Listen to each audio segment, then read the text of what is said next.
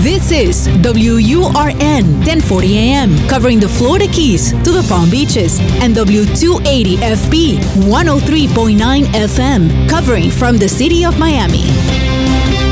Un idioma, todos los acentos, una sola señal. Una emisora de actualidad Media Group. ¿Cuáles son los límites de la mente? ¿De qué es capaz un ser humano si logra alcanzar el máximo funcionamiento de su cerebro? ¿Es posible programarse para tener éxito? Fronteras de la mente con Agustina Costa. Fronteras de la mente. Solo aquí, en Actualidad Radio. Un idioma, todos los acentos, una sola señal. ¿Qué tal amigos? Gracias por acompañarnos otra vez más en Fronteras de la Mente. Continuando este ciclo que hemos dedicado a el poder curativo de la energía, pues hoy tenemos nuevamente con nosotros a Teresa Serpa. Teresa Serpa es investigadora certificada de la Universidad de la Energía de California y una persona que conoce mucho sobre esto. Y hoy vamos a tratar un tema, bueno, no es un tema, son múltiples temas, pero están todos entrelazados, que es eh, cuánto de nuestras enfermedades tienen una naturaleza energética, una naturaleza espiritual, una naturaleza que va más allá de la fisiología de la célula que la medicina convencional se ha dedicado a estudiar. ¿Qué tal? Bienvenida. Buenas tardes, ¿cómo está? ¿Cómo va todo? Todo muy bien, gracias a Dios. Teresa, hace unos días conversaba con el médico venezolano Carlos Álvarez Boada. Eh, Boada es un médico, ha sido cardiólogo, endocrinólogo. Eh, Boada tiene un doctorado en medicina celular regenerativa y explicaba algo que nos dejó a nosotros casi que boquiabiertos. Dice él que todo lo que se ha investigado en los últimos cinco años en los mejores centros académicos eh, del mundo de medicina sobre medicina eh, regenerativa han llegado a determinar que el 40% de la salud de la célula tiene que ver con nutrientes, tiene que ver con vitaminas, con minerales, pero el otro 60% tiene que ver con energía y emociones. Y hasta ahora los médicos solamente estaban enfocados en la parte fisiológica, pero no habían incorporado la parte energética. Entonces, cuánto de nuestro compendio de enfermedades tiene un carácter de ese mundo energético que hasta ahora no hemos investigado. Las emociones son sumamente importantes porque es como el reflejo de todo esto que, vamos a decir que todos esos impulsos, todo eso que recibimos, ya sean de conversaciones, de traumas, de cosas que, que todo lo que nos influye en forma de emociones, eso va al inconsciente y otros quedan en el consciente, es decir, tú lo puedes percibir, ¿sabes? Cuando estás pasando por, momentos desagradables en el trabajo y eso te influye y te cambia la presión arterial y llegas a tu casa todo alterado. Y no duermes esa noche. Y no duermes esa noche y se te acaba, pero hay otras emociones igualmente traumatizantes o peor que quedan en el inconsciente y se te olvidan. Y se quedan grabadas. Se quedan grabadas en el inconsciente, quedan grabadas en las células a ti se te olvida eso, pero esas emociones están chocando contra el consciente diariamente, diariamente, y por eso tú te ves afectado, pero no sabes de dónde viene, y te, está influenciando tu salud física, mental y espiritual, y tú no sabes de dónde viene, porque están en el inconsciente. Hace unos años, para hacer un poquito de historia, Hans Selye fue el que descubrió lo que era el estrés. Y esa terminología la, eh, vamos a decir que la acuñó él, ¿no? Y él lo hizo trabajando con ratas. Él veía que él le ponía el mismo estímulo a las ratas y les ponía una corneta o un timbre o algo desagradable y se lo ponía todos los días a la misma hora y las desequilibraba por completo. Después se lo empezó, se lo empezó a poner a horas diferentes y era peor todavía la reacción de la rata. Y entonces él se preguntó, ¿y eso no le pasará a los humanos?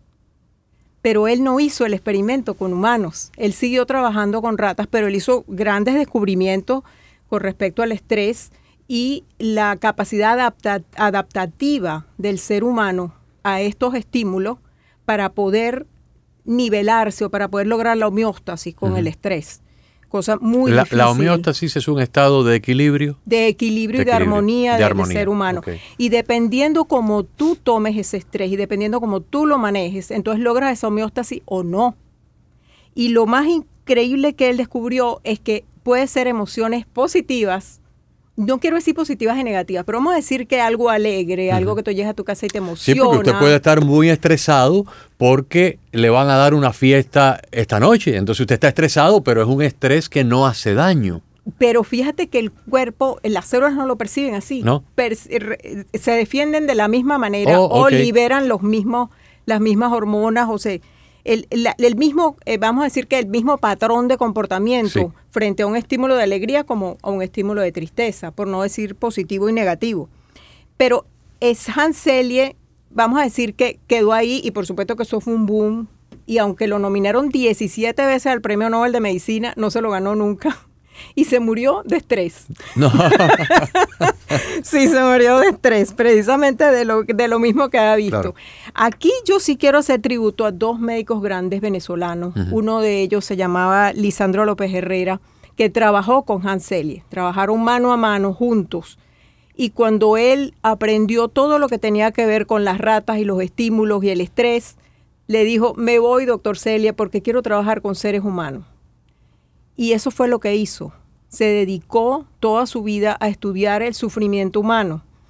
Y se unió con otro gran médico venezolano, un psiquiatra homeópata. De los dos grandes maestros, tuve el gran honor de aprender de ellos.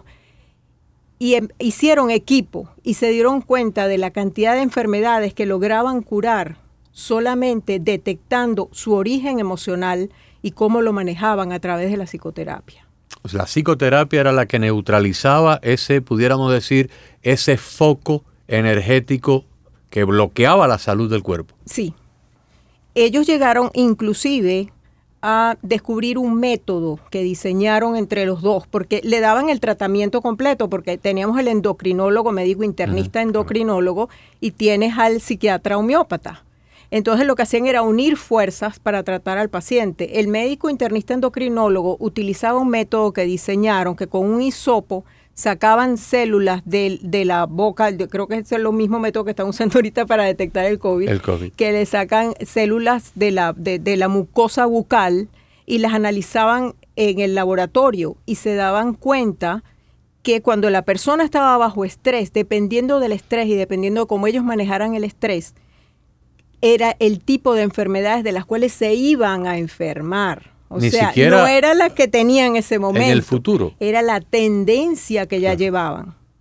Y yo me consta, tuve la experiencia de tres, cuatro personas que él antes de que sucediera le dijo, dentro de poco te va a dar cáncer de páncreas, a ti te va a dar cáncer de esto y a ti. Les detectó el cáncer antes de que les diera, Wow. porque ya veía la tendencia, tendencia. en las células y era medible en el laboratorio. Y bajo esa eh, forma de análisis y de diagnóstico, ¿se podría intervenir a tiempo para evitar? Por supuesto. Claro. Porque entonces él lo que hacía era cuando veía una persona con esa tendencia, la trabajaban con psicoterapia. Porque generalmente había un patrón emocional que estaba errado, tenía una forma errada de afrontar el estrés o de afrontar sus traumas o sus emociones, eh, vamos a decir que desconocidas porque estaban en el inconsciente y es lo que ayudaban a llevarlos a la conciencia. Cuando esas emociones que están en el inconsciente afloran y salen a la conciencia, la persona entonces puede trabajarlas. Si no, es imposible, no importa toda la psicoterapia ni todas las pastillas que le des, porque yo parto de un principio, no hay solución química para un problema espiritual. No existe.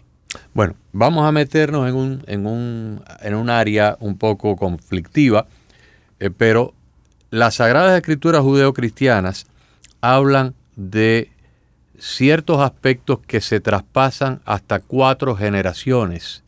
Eh, problemas con ciertas, ciertos traumas, ciertas cosas que pueden pasar de una generación a otra.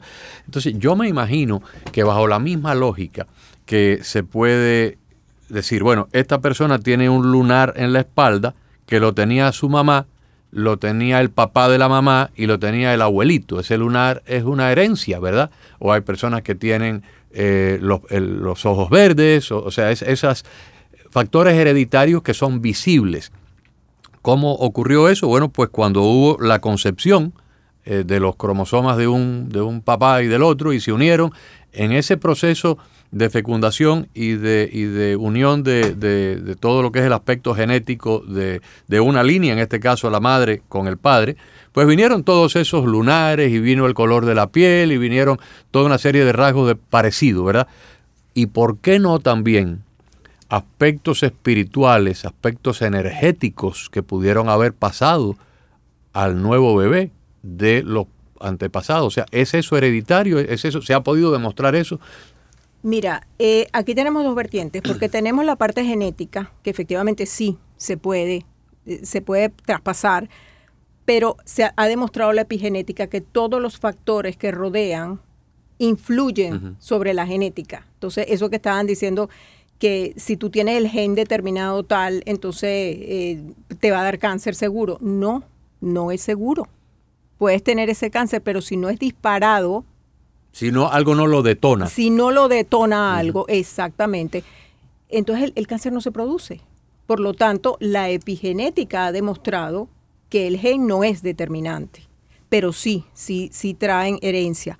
Ahora, lo que sí se ha demostrado, por otro lado, y por otros métodos, es que las personas traen como patrones repetitivos de su familia, patrones repetitivos ancestrales. ¿Y cómo se ha descubierto esto? A través de constelaciones familiares, de codificación biológica, radiestesia, toda una serie de métodos que se utilizan en el para medir eso para, medir este tipo de cosas. Y sí se ha podido detectar que traen patrones. Generalmente la persona trabaja o, actúa en honor de en memoria de o por lealtad a y eso se puede bloquear se puede romper esa esa ese, ese esa cadena que viene de, de ancestral. Absolutamente absolutamente. Y los patrones son tan tan determinantes que muchas veces hay personas que terminan en el hospital, en unidades de cuidados intensivos, y nosotros lográbamos a través de todas estas herramientas descubrir que había un patrón que llevaba a esa persona a enfermarse a esa gravedad. Y cuando lo lográbamos descubrir, la persona se sanaba automáticamente. Los médicos no entendían qué había pasado. Simplemente encontrábamos el patrón repetitivo, se hacía consciente se desbloqueaba y la persona sola se sanaba, sin explicación ninguna. Yo conozco casos, específicamente me viene uno a la mente, de cuatro generaciones. Cuatro generaciones. Vamos a ver. Bisabuelo, bisabuelos, abuelos, padres e hijos. Cuatro generaciones donde se da el mismo patrón de conducta, el mismo patrón de desequilibrio de conducta, un desequilibrio muy marcado que, que, tiene, yo no soy ni psicólogo ni psiquiatra, pero tiene eh, tintes o características de depresión y tiene tintes o características de ansiedad. Eh, que derivan luego en un mal carácter y en una insatisfacción por la vida y demás pero usted puede, en este caso específico del que yo me estoy refiriendo, que conozco esa, esa familia, puede trazar la línea así, pero facilito, se la puede cortar con una tijera. Es, muy evidente que uno se lo fue pasando al otro. Eso es que sencillamente repiten el patrón. Repiten el patrón. Lo increíble es que tú lo digas, o sea, que lo tienen consciente, saben que es un patrón, saben que se está repitiendo y, y sigue repitiéndose. Eso es lo increíble, porque normalmente no lo saben. Están repitiendo un patrón, pero no saben que lo están esto repitiendo. Pudiera explicarse de que el tronco, el, el, primero en tener esto en la familia, pudo haber sido por un trauma. Y de ahí para acá, la descendencia lo ha heredado a través de la genética. Lo que pasa es que la primera persona que lo tuvo no lo resolvió. No lo resolvió, exacto. murió con eso. Sin resolverlo. Sin resolverlo le pasa la carga al que viene. Una carga energética. Una carga energética. Y el que viene tiene que resolverlo. Si no lo resuelve, se lo pasa al otro y así sigue.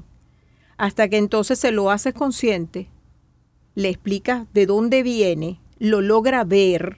Además es fascinante cuando se hace eso, cuando se logra ver, se explica todo el patrón, se ve toda la familia de ¿Y esto se hace por hipnosis o cómo? No. Se hace con constelaciones familiares. Ajá en, constelación familiar simplemente entras en el campo cuántico. Tú entras en, en la energía sistémica de esa familia y puedes lograr detectar todos esos patrones estando presente, por supuesto, la persona. A la vez que se corrige eso. Y se puede corregir. Y ya entonces no es heredable a, o legado a los próximos que vayan a nacer de ahí. Se rompe. Se rompe el patrón. Se rompe. En lo que se rompe el patrón, se para de transmitir. Y la persona se sana. Hay personas que viven toda la vida con emociones negativas, la culpa, la rabia, la angustia, el miedo. El miedo, para mí el miedo es tal vez es la fuerza más poderosa de las fuerzas negativas, ¿no? El amor siendo la fuerza más poderosa en el universo, el miedo para mí es la fuerza negativa más poderosa, porque el miedo inclusive paraliza a una persona, lo inhibe, lo, lo, bloquea, lo convierte eh, en un ser, un cero a la izquierda, ¿no? estas, ¿cómo, cómo, se, cómo se, desde el punto de vista que usted estudió, desde la perspectiva suya, cómo se resuelven estas cosas? Porque van a un psicólogo o a un psiquiatra moderno eh, las personas y casi siempre terminan con un medicamento. De, la consulta van a la farmacia, pero no resuelven. No resuelven. Es un pañito caliente que probablemente te alivie, pero tú no has entendido lo que te está pasando y sigues con el mismo síntoma y como te decía al principio, golpeando el inconsciente sobre tu consciente hasta que te enfermas, te enfermas de otras cosas. Y, y, después empieza todo el calvario de la cantidad de síntomas que nadie sabe de dónde vienen y la cantidad de tratamientos y de psicofármacos y fármacos, fármacos de otro tipo, etcétera, porque no encuentran la causa y la cosa puede estar en un patrón repetitivo que, viene de atrás. Aquí lo, lo, importante me imagino que es primero el diagnóstico, ¿no? Poder identificar, poder, identificar, es correcto. Y eh, lo interesante es cómo las emociones en general influyen. Las, las emociones ahora ya se pueden medir. Desde el punto de vista energético se pueden medir. La que tiene más alta medición es la iluminación. Cuando tú llegas a la iluminación, esa es la más alta la más alta medición. Y la más baja es la vergüenza. Cuando una persona cae en vergüenza, su energía se va a pique, el sistema inmunológico, todo. Están ligadas las emociones con el sistema inmunológico. Por eso es que ahorita es tan peligroso lo del miedo. Porque mientras haya miedo, hay virus. Y es más posibilidades de contagio. Se debilita el sistema inmunológico. Se debilita completamente el sistema inmunológico. Entonces tú tienes la vergüenza como última, el miedo ya está un poco más arriba y el amor no es el, el, más no alto. Es el, no es el más alto. Después del amor hay felicidad, paz e iluminación. Esas son las emociones positivas hacia arriba o las emociones negativas hacia abajo. ¿Cómo describiría usted la, la iluminación? Que no lo debemos confundir, amigos oyentes, con estar bajo un foco muy intenso de luz en el techo. No, no, iluminación, no estamos hablando de ese tipo de iluminación, sino ahora correr toda la ferretería a comprar una lámpara muy potente. ¿no? ¿Cómo definiría usted iluminación? No, la iluminación es un estado de, paz, de, conciencia universal. De conciencia porque llegaste a entender tu espiritualidad. Esto es un grado de espiritualidad máximo. Cuando tú llegas a entender realmente tu ser, tu conexión con lo divino.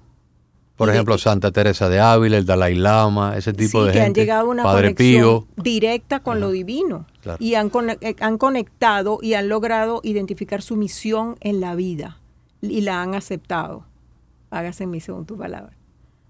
Así en la tierra como en el cielo. O sea, es, en ese momento llegas en conexión directa con, con, lo divino y, y la iluminación es eso es muy simple, realmente es mucho más simple de lo que parece. Pero cuando la persona llega a esa conexión, comprende todo, todo toma su puesto. Ya no estás en conflicto, todo se comprende. No hay un estrés porque se pinchó un neumático, porque llovió ese día. Y si lo tiene, simplemente lo sabe resolver, lo sabe manejar.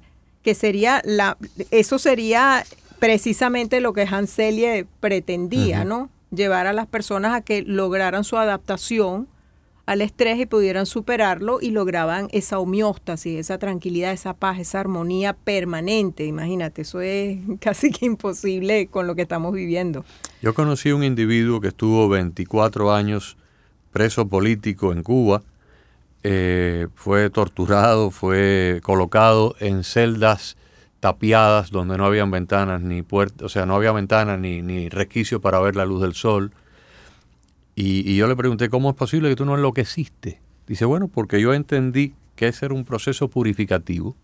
Qué maravilla. Y entonces cada día que pasaba yo ahí, yo consideré, para no enloquecer, o sea, él, él buscó un mecanismo para Es no correcto. enloquecer.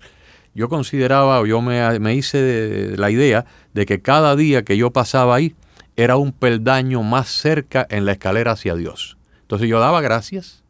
El día más de mañana, en vez de tenerle miedo al día de mañana, porque era un día más de agonía y de torturas y de palizas y de cosas, yo decía, bueno, un día más en la escalera hacia Dios. Y otro día más, y otro día más. Y así logré sobrevivir 24 años en el presidio político. 24 años, una, una eternidad, un Pero cuarto de vivía siglo. en el presente. Sí, y entonces cuando yo hablé con esta persona, y le dije, ¿y si tú encontraras mañana a uno de estos carceleros en la calle por aquí? Iría y le daría un abrazo. Qué cosa tan profunda, ¿eh? Eso es, exactamente eso. Había tanta paz en su Sí. alma que ya nada, nada lo puede perturbar. Entonces esa es la iluminación, Eso luego, sería luego viene la paz, La el paz, la felicidad, el amor, la razón, aceptación, disposición, neutralidad, coraje y después allá vamos, orgullo, rabia, deseo, miedo. la neutralidad sería el cero. La la- el- neutralidad el- no es cero, pero es, Es el pero punto divisor entre pero un- es un punto divisorio entre, entre la, un grupo y entre el la- otro. entre la positividad Entre y una la negativa. escala, que un- en una escala ascendente y en otra descendente. Pero fíjate que es tan interesante esto de, de lo que es el tratamiento de las emociones, que yo pude ver personalmente cuando trabajaban estos dos médicos juntos, que era el doctor López Herrera y el doctor Fernando Risque, cuando ellos trabajaban juntos, ellos lograron curar cáncer por cantidad. No me digas. Yo recuerdo un caso interesantísimo de una señora que tenía un cáncer de seno y estaba en tratamiento de quimioterapia. Y ella quería, lo más que quería en el mundo era irse a París. Ella soñaba con Mm. irse a París. Resulta que al esposo lo trasladan a París, pero su oncólogo no la dejaba ir. Pues le dice, Claro. tú no puedes, tú estás En con quimioterapia, tú en estas condiciones te vas a morir, que no sé. Y fue a hablar con, ese, con este psiquiatra y el psiquiatra le dijo, ¿sabes qué? Vete. Pero mi quimioterapia, me dijo, eso es lo que tú has querido toda la vida, esa es tu pasión, eso es lo que más quieres, vete. Bueno, el oncólogo se iba muriendo, aquello, bueno, eh, dije, qué irresponsabilidad tan grande, aquello fue horrible. Bueno, la señora se fue eh, y cuando regresó, ya no tenía cáncer. Era otra persona, preciosa, Las emociones. rozagante. Ella logró su sueño y fue tan fuerte esa emoción que anuló lo otro. Eso puede suceder, yo lo vi suceder. Es impresionante. Si las personas lograran transformar estos sentimientos negativos recurrentes casi que a diario, por ejemplo, la angustia en esperanza, el temor en la fe, el resentimiento en el amor, la culpa en la verdad, ¿qué lograría la raza humana? El homeostasis, ahí sí, Sí. lograría el balance. Eso se hace ¿Y desaparecerían muchas enfermedades? sí. Eso se logra con terapia. Esa es la idea de esta. de- Se logra de- con terapia. sí, se logra con este tipo de terapia. Esa es la idea. Para que ellos lleguen a la armonía, esa, eh, se, se va transformando lo que tú dijiste, angustia en esperanza, temor en fe, resentimiento en amor y culpa en verdad. ¿Y aquí en Miami hay especialistas que están enfocados en eso? ¿O es difícil encontrarlos? Eh, sí, sí hay, Sí hay. hay. Eh, lo- la- l- los tratamientos son diferentes, aunque la corriente sea lo mismo. Vamos a decir que hay eh, constelaciones familiares con, con ese nombre, constelación familiar. Hay, hay muchos terapeutas, muchas formas de hacer la terapia, pero siempre vas a entrar en la energía sistémica familiar y siempre vas a lograr que la persona haga conciencia, siempre. Y haciendo esa conciencia es que tú puedes lograr transformar estas emociones.